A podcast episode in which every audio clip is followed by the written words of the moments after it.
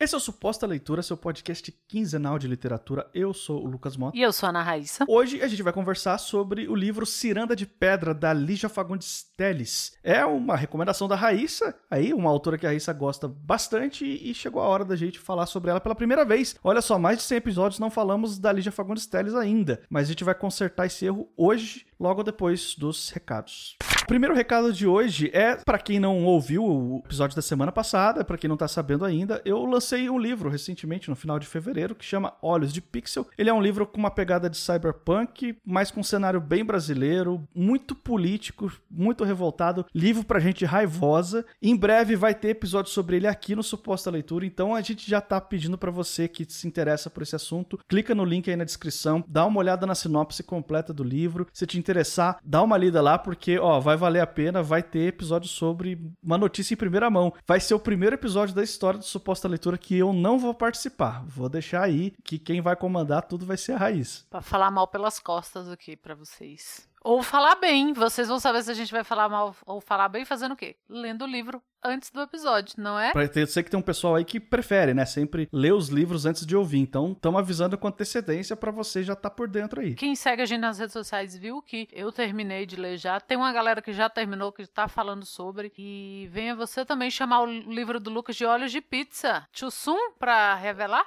que esse é o apelido do seu livro. Olhos de Pizza. Leia Olhos de Pizza. Pizza? Por que pizza? Porque Pixel Pizza. Pixel, Pixel. Olhos de, olhos, olhos de Pixel. então tá bom. Então leia e fique ligado aí que em breve falaremos sem o Lucas desse livro. Bom, e por último, mas não menos importante, esse episódio aqui faz parte da iniciativa O Podcast é Delas. É uma campanha para incentivar a participação de mulheres na mídia podcast. Acontece todos os anos, sempre no mês de março. Tem o site podcastdelas.com.br, você pode conhecer mais sobre o projeto. Tem várias coisas, não só essa campanha, mas várias outras coisas acontecendo ao redor dessa iniciativa. E se você quiser conhecer mais podcasts que estão participando da campanha, procure nas redes sociais pela hashtag O Podcast é Delas ou O Podcast é Delas 2021. É uma maneira bem fácil de você conhecer todos os podcasts que estão dentro da iniciativa e que estão de vários temas, não só de literatura. Vamos começar falando sobre a nossa maravilhosa Lígia, que está viva. Ela tem 92 anos, veja você. E antes de você dar a sinopse, eu queria trazer um, uma curiosidade. Que a Lígia, desde 2016, ela é sempre cotada quando sai lista de Nobel de Literatura. E ela tá sempre cotada porque a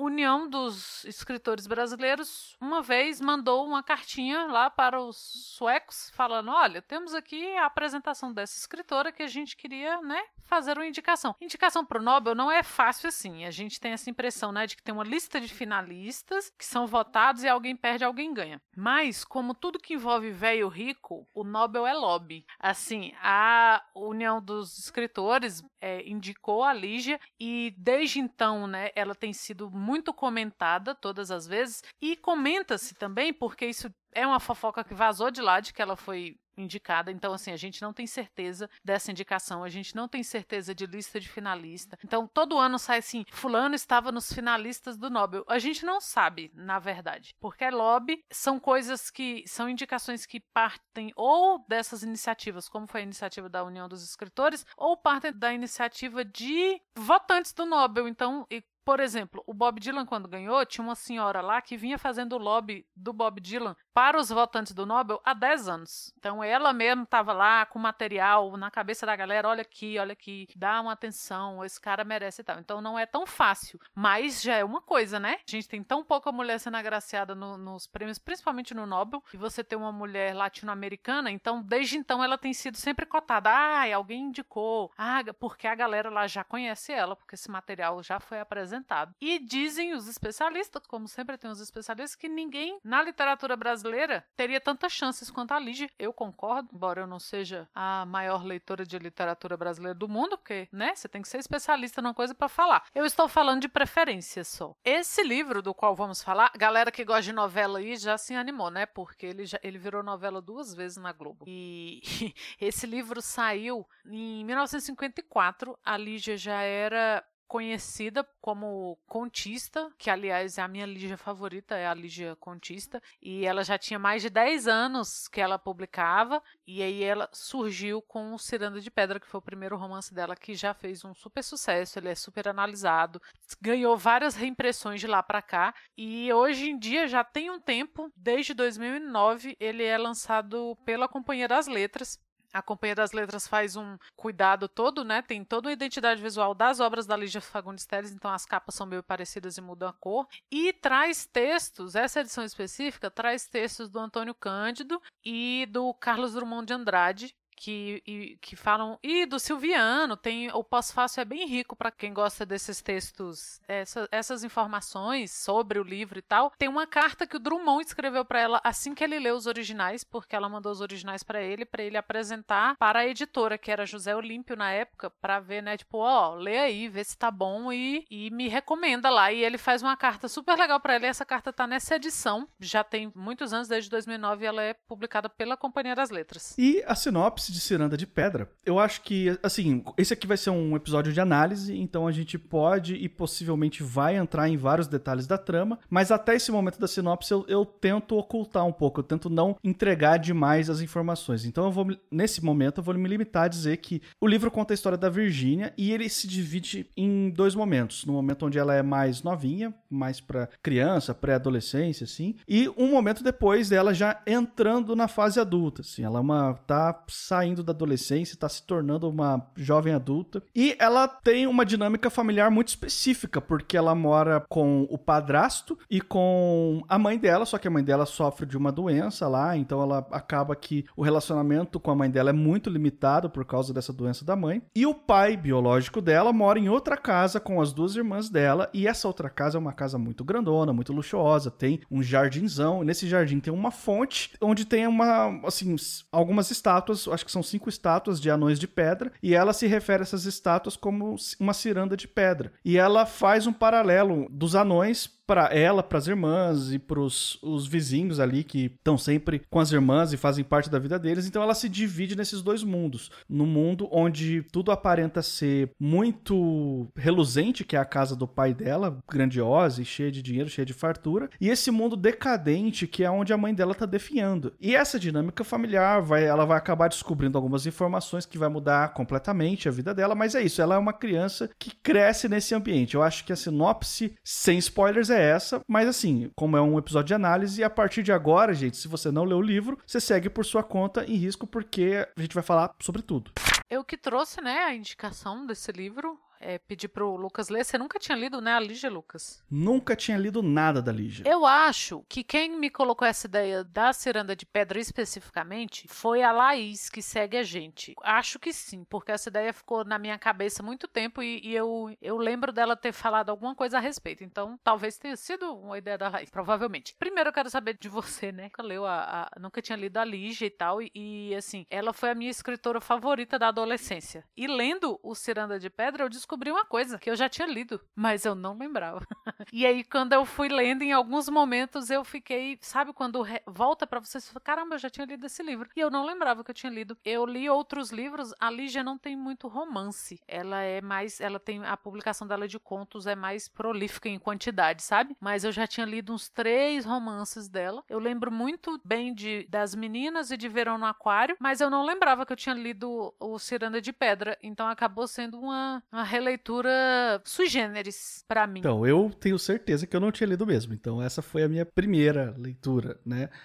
Raíssa, antes de eu falar o que, eu achei, eu, eu, queria perguntar uma coisa, porque quando você me trouxe esse livro aqui pra gente gravar, você falou muito dessa autora, falou que gostava muito da, da Lígia e tal. E eu quero entender por quê? O que, que, é, o que, que tem no texto da Lígia que te cativa tanto, que faz você brilhar o olho quando tem a oportunidade de ler algo dela? Uma das coisas que eu mais gosto nela é que ela fala muito sobre várias coisas em textos curtos, sabe? O próprio Ciranda de Pedra é um exemplo disso, assim. É um texto que fala de homossexualidade, de divórcio, de liberdade feminina, eutanásia, loucura, tudo num texto que tem, sei lá, 200 páginas no máximo, 200 e pouquinhas páginas. E a Ligia, ela tem isso, assim, a escrita dela é uma escrita que ela traz uma profundidade e, e ela trata de temas muito fortes e muito sérios sem precisar ser prolixa, assim, sem precisar falar demais, sabe? Eu gosto muito disso nela. É isso que, que ela traz especialmente nos contos. Então, cada conto da Ligia, assim, ela é uma autora que eu nunca consegui pegar um livro de contos e ler, sei lá, dois, três contos por dia. Porque você lê um só e ele é muito cheio de temas, ele é muito cheio de questões, assim. Eu gosto muito disso na escrita dela. É, como eu falei, ela era minha escritora favorita da adolescência. E depois de adulta, quando eu fui reler, eu percebi, assim, que tinha muita coisa que eu não sacava dos textos dela, mas ela, ela me ganhou primeiro pela forma, sabe? Quando você gosta de uma coisa porque é bonito e aí depois você vai perceber o quanto que ele é significativo, porque eu não era uma pessoa madura assim como eu não era uma leitora madura. E hoje em dia eu consigo ver muito mais camadas nos textos dela e às vezes textos que eu já li mais de uma vez. E é isso que eu acho demais assim, cada vez que você lê, é, você percebe mais coisas. E eu lembro, le, na lembrança, nas vagas lembranças que eu tive de,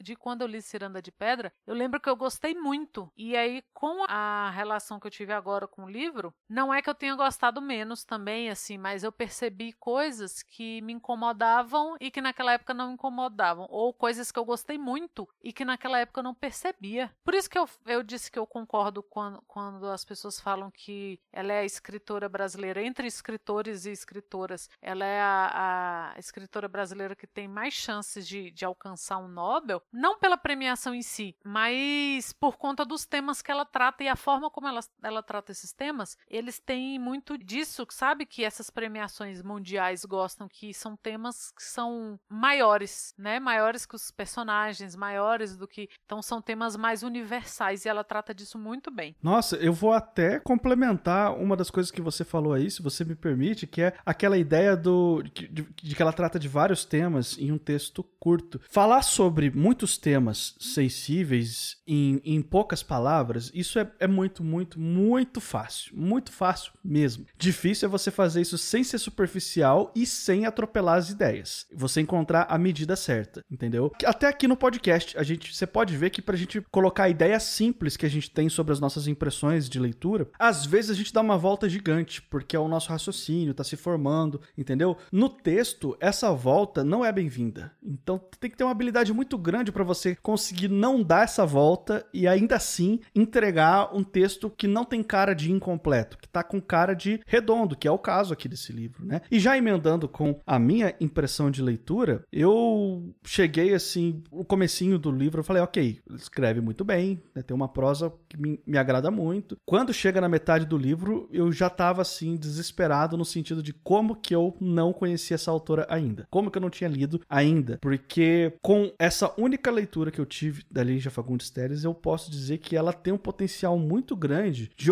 para mim, dentro aqui do, do meu espectro de leitura, de ocupar um espaço de grande importância. Porque esse texto, que foi o romance de estreia dela, e você já tá dizendo que talvez nos contos ela ainda brilha ainda mais, então eu fico, poxa, eu quero conhecer esse trabalho dela, eu quero ver do que, que ela é capaz, sabe? Porque com tão pouco, né, um livro pequeno, de poucas páginas, ela já deixou em mim essa impressão, essa, essa sensação de que, ok, tem uma autora aqui que eu quero conhecer mais, que eu quero que faça mais parte da minha rotina de leitura. Nossa, mas eu fico muito feliz de você ter gostado, porque lá pelas tantas na leitura eu fiquei pensando, o Lucas vai odiar isso aqui e vai pôr a culpa em mim. Por que, que eu, por um momento eu achei que você ia odiar? Porque era o um momento que eu tava pensando assim, como gente rica é enfastiada, né? Ah, isso é. Nossa, gente rica é assim, ó. Ah, cigarros e não sei o quê. E eu pensando, Cara, que gente chata do caralho. Deus. Eu, aí você falou o quê?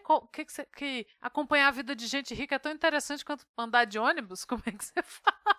Eu, eu tava num momento de muita raiva para falar isso. Drama de gente rica tem o mesmo apelo que andar de ônibus na cidade. Você até acompanha, mas não vê a hora de chegar em casa. As coisas que eu recebo por WhatsApp do Lucas. Problema de gente rica não é problema de verdade, né, Raíssa? Não é problema de verdade, exatamente. É aquela coisa, né, de... Que é o problema que eu tenho, por exemplo, com Me Chame Pelo Seu Nome. Todo mundo amou esse filme. E é problema de gente rica que fala cinco línguas e tá tirando férias na Itália. Ai, gente. Aí eu queria puxar esse aqui de gente rica enfastiada porque para mostrar quem é a Lígia. Porque quando você lê inicialmente, é o que você pensa assim, meu Deus, gente rica, é uma galera que mora nos jardins. Né? Em São Paulo, Jardins é a área que, que mora aquela galera que tem grana. Não é você que ganha bem, é a galera que nem precisa trabalhar para ganhar, para ter dinheiro. Então é essa galera. E aí no início você fica assim: ah, é sério que eu vou ter que ver isso? Só que ela usa essas pessoas como pano de fundo para umas coisas que, assim, no final, no meio, nem no final do livro você tá despedaçado. Eu gosto muito da primeira parte do livro, que é, que é um livro de formação, como o Lucas falou. Então ele acompanha a Virgínia da infância, né? Assim, sei lá, pré-adolescência até a vida adulta, que são os anos de formação dela. E aí é aquele momento em que ela é muito nova, então ela não decifra as coisas no mundo. É aquela fase da vida que você não sabe interpretar as coisas ainda. Então as coisas acontecem e você não sabe muito bem o que aconteceu. E ela sente as coisas de uma forma muito forte. E estão acontecendo coisas seríssimas neste momento da vida dela. Porque a mãe dela enlouquece, a mãe dela tem uma doença que inicialmente eu fiquei com a impressão de que era depressão, mas depois você vê não que a mãe dela tem realmente é, problema, ela alucina e tal. E a mãe dela é uma mulher que, num primeiro momento, você pode pensar que ela é casada de novo, mas por que, que ela não é casada de novo? Porque esse livro se passa na, na década de 50. E na década de 50 no Brasil, você ainda não, poder, não podia se divorciar, você só podia se desquitar, que é, né, morar separado. E qual é o peso social disso para uma mulher? Uma mulher desquitada é uma mulher que abandonou o marido e os filhos. Socialmente ela é vista dessa forma. Então não é uma mulher divorciada, porque tanto o homem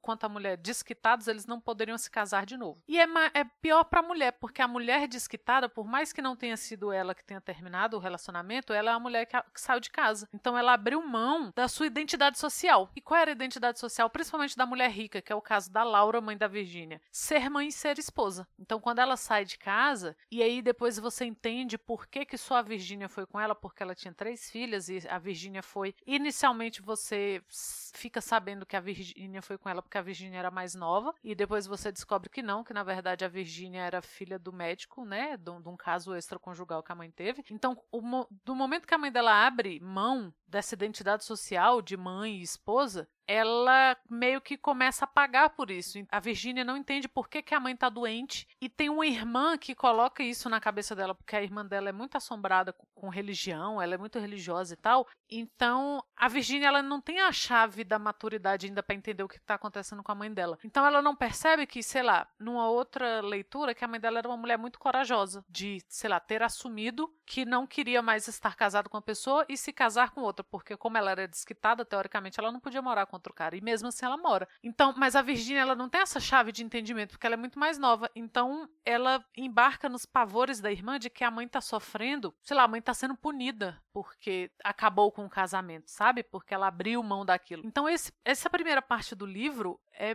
eu gosto muito, assim, porque é uma solidão, é uma angústia, é uma desorientação profunda, profunda de uma menina que ainda não entende as coisas que estão acontecendo porque ela é menina, né? Porque ela é muito nova. Então é muito profunda a forma como a Lígia coloca, numa linguagem meio parece meio fluxo de consciência e depois não. Então, o, o, Drummond fala que meio que a narradora é a própria Virgínia, às vezes, porque é o mesmo fluxo de consciência ali funcionando, que, assim, ó, se tivesse só aquela primeira metade, já valia, porque você já fica numa tristeza infinita. Quando chega na metade do livro, acontece duas coisas em, em dois capítulos, assim, um, um em cada e é seguido. Um deles, a mãe dela morre e você fica desolado, porque, ok, ela perdeu a mãe. Já tava rolando aquele negócio, ó, você vai morar lá com o seu pai, você vai para casa grande, bonitona lá, porque, enfim, né? sem deixar muito claro por que razão. E no capítulo seguinte, ela descobre que o cara que ela chamava de pai não era o pai biológico dela, era o, o médico que ela chamava de tio. Tio Daniel, na verdade, era o pai dela, entendeu? E aí, quando ela descobre isso, ela fala: Não, mas eu tenho que ficar lá e tenho que morar com ele. E a pessoa que traz essa informação para ela, você não pode, porque ele acabou de se matar. Ele acabou de dar um tiro na própria cabeça. E aí você vê uma pessoa que não tem nenhum laço de sangue com aquela família rica, não tem nenhum laço afetivo também, porque ela tem uma dificuldade muito grande de se conectar com aquelas pessoas, não por falta de tentativa ou vontade da parte dela, mas por uma série de outras questões. O pai não aceita ela de forma alguma, projeta nela uma responsabilidade, sei lá, de uma traição que não tem nada a ver com ela, ela é, é só a filha, entendeu? Ela não, não é a treta dela para ela carregar. Ao mesmo tempo, aí ela se vê assim, ó, agora eu tô aqui, eu tô presa aqui, eu não posso sair, não tenho para onde ir, eu tenho que me sujeitar a essa vida porque é a única que sobrou para mim, não tenho mais a minha mãe e o cara que era meu pai e que tinha carinho por ela, tratava ela bem e ela gostava dele também, mesmo a irmã dizendo que, ó, você não pode gostar do Daniel, você não pode gostar dele, e ela não conseguia não gostar dele. Eu falei, não, eu gosto dele mesmo assim, ele me trata bem, ele é bom para mim, eu gosto dele. Depois ela se flagra numa situação de que, ok, me roubaram a chance de ter uma família e eu não fiz absolutamente nada para merecer isso. E mesmo assim ela se sente culpada, né? Eu acho, assim, que em momento nenhum ela chega nesse pensamento de que a culpa não é minha, vão se lascar vocês. É, é sempre assim, é uma injustiça comigo, porque eu não fiz nada, mas a culpa é minha, porque o pai trata ela assim. Ela percebe, quando ela descobre que o Daniel é pai dela, que ela percebe por que, que o pai, que é o Natércio, era sempre tão frio com ela, por que, que as irmãs tratam ela daquela forma. Então ela acaba meio que percebendo que todo mundo sabia menos ela. Ela meio que passa o livro todo meio assumindo essa culpa, assim. É, quando ela vai morar com o pai e ela descobre, na verdade, quem é o pai dela e que a mãe morre e tal, e que aí a questão da eutanásia que eu falei mais cedo é porque ela percebe, num dado momento, que o, o, Daniel tinha falado algumas vezes que não ia deixar mais a mãe ser internada no sanatório. Por quê? O grande lance é que quando a mãe começou a aparentar, né, problemas psicológicos e ser mais frágil assim, em algum momento ela pediu divórcio, ou divórcio, né, mas não tinha existia divórcio, mas ela quis se separar e o Natécio colocou ela num, numa instituição mental. E aí ela tinha um absoluto pavor de voltar para lá. E aí tem um determinado momento que a Virgínia pergunta pro tio Daniel assim: "Mas e se ela piorar a ponto de voltar?" E ele fala: "Eu não vou deixar que isso aconteça, ela não vai voltar para lá". E isso é a chave para você entender lá na frente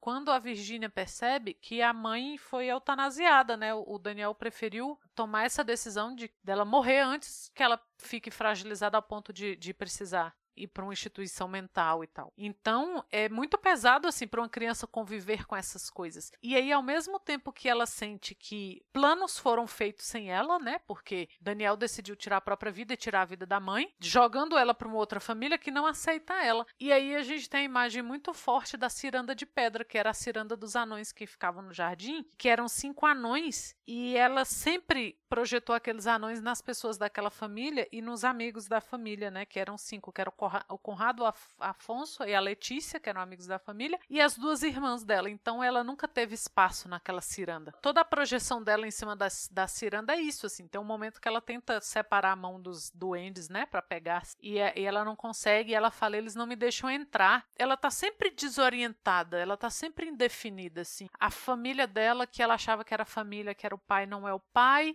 e ela não é aceita por causa da mãe. E para completar, ela parece muito com Daniel, então ela percebe que o pai não conseguia encarar ela porque ela estava sempre com a cara do Daniel ali, né? A família original, que seria o pai e a mãe, também não era onde ela se sentia bem, então sempre que ela estava numa casa, ela estava meio querendo ir para outra, e ela acaba decidindo, pedindo pro, pro pai adotivo deixar ela ir pro internato. Fucking rich people, quem é que vai pro internato? Que assim, que você pensa que foi uma coisa bem corajosa da parte dela, porque ela sabia que naquela casa ela não ia ser aceita mesmo, mas você pensa que, por um lado, ela também está se punindo. Ela também acha que ela não merece morar ali, já que a casa não é dela, a família não é dela. Então ela passa a vida inteira nessa indefinição, assim. Poxa, né? Ela não pertence a lugar nenhum, ela não pertence a família nenhuma. Tem uma hora que ela fala pro motorista que vai buscar ela na escola, o motorista não conhecia ela, e fala: Mas você não parece com as suas irmãs. E ela fala assim: Eu não pareço com ninguém. Porque ela também tinha isso, né? De que ela não parecia. Uma irmã parecia muito com a mãe, e tinha essa coisa, e ela, até ela se dá conta que ela não parece com, a, com ninguém porque ela se parece com o Daniel, né? É, esse negócio da culpa da Virgínia que ela sente é interessante porque tem vários diálogos desde o começo do livro, né?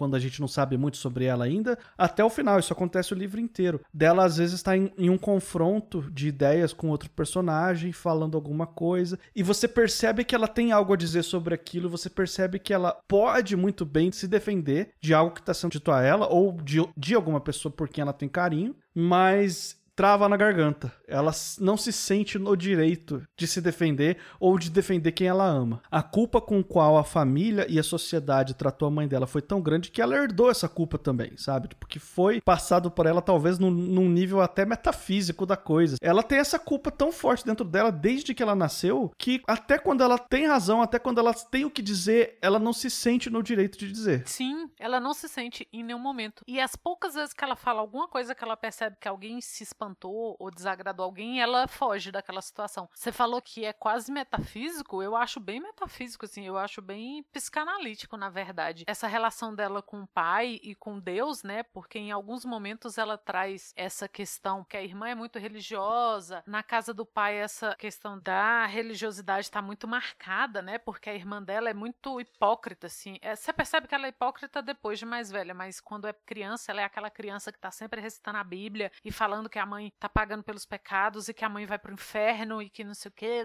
Então esse peso da religião tá sempre ali e é meio que o peso da, do pai, né? O pai também tá. Freud faz uma festa nessa hora, porque o pai também é uma figura muito fugidia, ele não conversa com as filhas, ele não tá ali naqueles momentos. A própria Virgínia procura momentos de estar com o pai, mas ela, isso que você tá falando que ela não tem coragem às vezes de falar com as pessoas, ela passou a infância dela tentando criar coragem de abrir a porta do escritório do pai para entrar e ela nunca criou coragem. Embora o pai fosse um, um tipo que não fosse expulsá-la de lá. Ele é muito frio, ele é muito, né? Mas assim, ele sempre, ela mesma fala que ele sempre fala: Oi, Virgínia, tchau, Virgínia. Sempre chama ela pelo nome. Então ele não ia expulsá-la, nem agredi-la, nem nada, mas ela passa a infância toda tentando criar coragem de entrar no, no escritório do próprio pai. Então é, é essa falta de espaço o tempo todo. É, junto uma falta de espaço com uma culpa enorme que ela carrega e que ela tá sempre deslocada. E ela nunca sabe o que fazer assim. E aí ela faz o quê? O que, que gente rica faz quando tá enfastiada? Viaja para fora. Mas até ela tomar essa decisão, é uma angústia assim que. E aí a gente fica brincando aqui falando de coisa de gente rica, mas assim, é uma angústia que por mais que a gente não passe por situações parecidas a gente percebe que ela engloba muito mais do que infastio de gente rica. Porque você tá o tempo todo assim. Eu gosto muito do personagem da Laura, da mãe dela, né? Embora você não veja todo, você vê a Laura pelos olhos da filha criança. É, o tio Daniel também pelos olhos, mas eu gosto muito porque eu, eu acho que a, a Laura traz a coragem, né? De uma mulher daquela época que, apesar de ser uma mulher de classe média alta, ela foi uma mulher que teve coragem para muita coisa, né? Ela foi cora teve coragem para assumir um outro relacionamento. Ela teve coragem de falar, assim, tem um momento que ela fala que ela que ela meio que vai que fica lúcida e a menina fica caçando esses momentos de lucidez da mãe porque ela quer saber mais sobre a mãe e num dos momentos ela fala que assim, você entende que o Natércio era um babaca, na verdade, né? Não tem outras palavras para isso. E que ela, mesmo assim, ela tentava afrontar, ele reclamava, sei lá, ele reclamou uma vez que ela estava usando uma flor vermelha no vestido e ela saiu com a flor vermelha do mesmo jeito. E ele não quis sair com ela, parece que eles iam para uma festa e ela fala que ele nunca quis sair com ela. Ela era a cara é, social da família, então ela tinha que ir para aquelas festas, aquelas coisas, né, de gente granfina e ele nunca queria estar tá lá. E ela vai mesmo assim, porque ela estava muito chateada, ele fez um comentário completamente babaca sobre a roupa dela e por conta dessa coragem, ela é punida com a loucura, né? Por isso que, que a gente fala que a Lígia coloca muita coisa em coisa pequena e ela coloca bem. Porque se você parar para pensar em cada aspecto miudinho desse, você tem muita coisa para debater ali. Sabe, a coragem da mulher que ela, ela rompe os padrões da época dela, mas ela é punida. E ela é punida por quê? Porque ela investiu contra a sagrada família.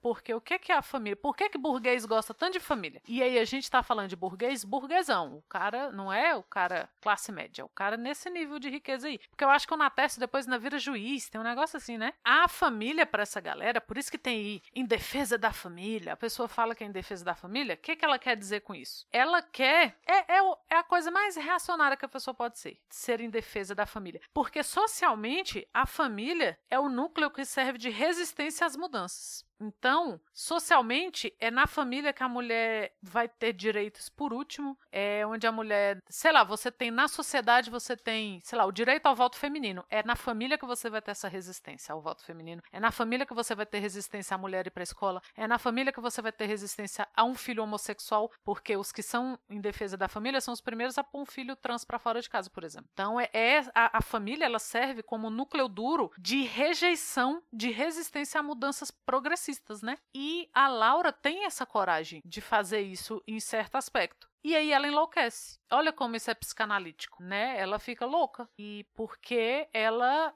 investiu contra a sagrada formação familiar, branca, burguesa e tal, e por mais que ela tenha buscado a própria felicidade, que era sair de um casamento provavelmente abusivo, ter ido morar com um homem que ela amava e que a amava de volta, eles são impossibilitados de serem felizes porque ele também sofre com o sofrimento dela. E ele se mata quando ela morre. Então é essa impossibilidade. Então a, a Lígia ela vai entranhando essas situações de uma forma que assim, que você primeiro você lê e você vai se impressionando com a forma como ela coloca essas coisas e com o próprio enredo. Então você acompanha aqueles jovens adultos ali naquele início de vida e aí depois você vai percebendo como a Lígia deixou pelo caminho essas, esses tipos de discussões. E era o primeiro livro, o primeiro romance dela. Veja bem. Eu acho que sobre a Lígia eu já, já passei as impressões que eu tive dela enquanto autora e a vontade que eu tenho de conhecer mais o trabalho dela. Mas sobre esse livro aqui, eu posso dizer que eu fiquei com uma sensação aqui de que nessa leitura a liberdade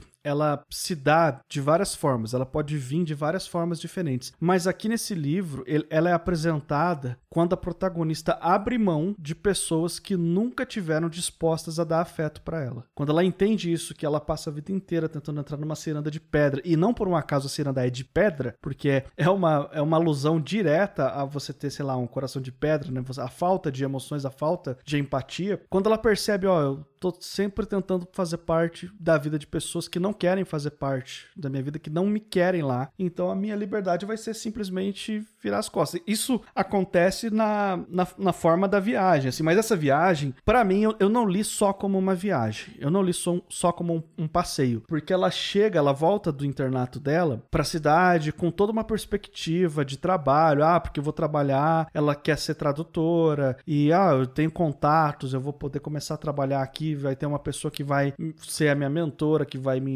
iniciar nessa profissão. Então ela tá meio que encaminhada. Ela já tem o network dela feito ali. E ela abrir mão disso e falar assim: "Não, eu vou embora". Não, para mim eu não li só como uma viagem. Eu vi assim, eu prefiro começar do zero em outro lugar a ter que ficar aqui tentando entrar nessa ciranda de pedra pro resto da vida. Eu não faço parte, não quero fazer e é isso tchau para vocês, vira as costas e sai, entendeu? Então, eu acho que esse livro aí é sobre a liberdade que vem quando você abre mão da aceitação de pessoas que não se importam com você. Ai, perfeito, verdade.